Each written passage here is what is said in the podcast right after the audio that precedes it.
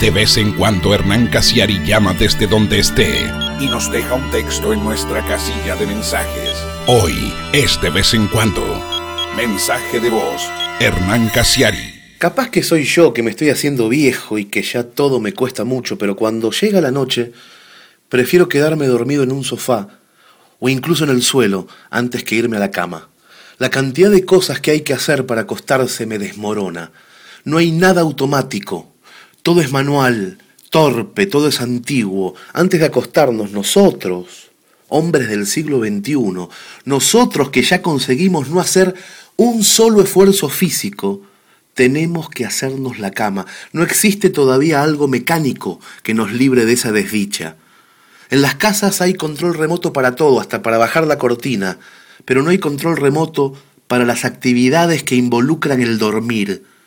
Solamente los japoneses y los enfermos terminales tienen control remoto en su cama. Ellos sí, nosotros no.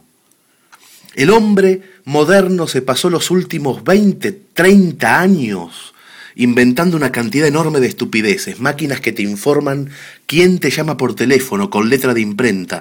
A eso llegamos en nuestra loca aventura hacia el confort. Inventamos artefactos que nos liberan de decir, hola, ¿quién habla?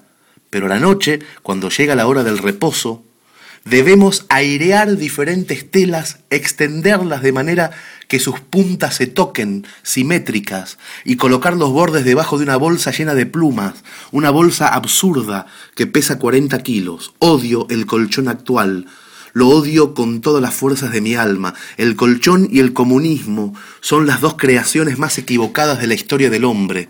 Los dos son inventos que jamás funcionaron bien del todo y que nadie se anima a decir en voz alta, señores, fallamos. Con el comunismo y con los colchones, fallamos. Empecemos de cero. No es posible que a estas alturas del progreso todavía haya algo en nuestros hogares que debamos limpiar pegándole con una escoba en el patio. No tiene lógica.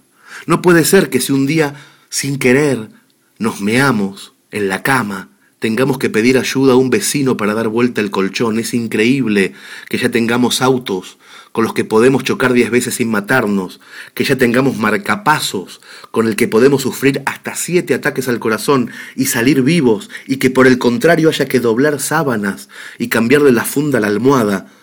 La tecnología y la modernidad parecen estar al margen de los dormitorios. Los avances ocurren en el comedor, en el garage y en la cocina. En estos tiempos de modernidad, la cama debería venir con ingravidez de serie. Tendría que ser una cápsula gigante y hermética, sin sábanas, sin frazada, sin colchón.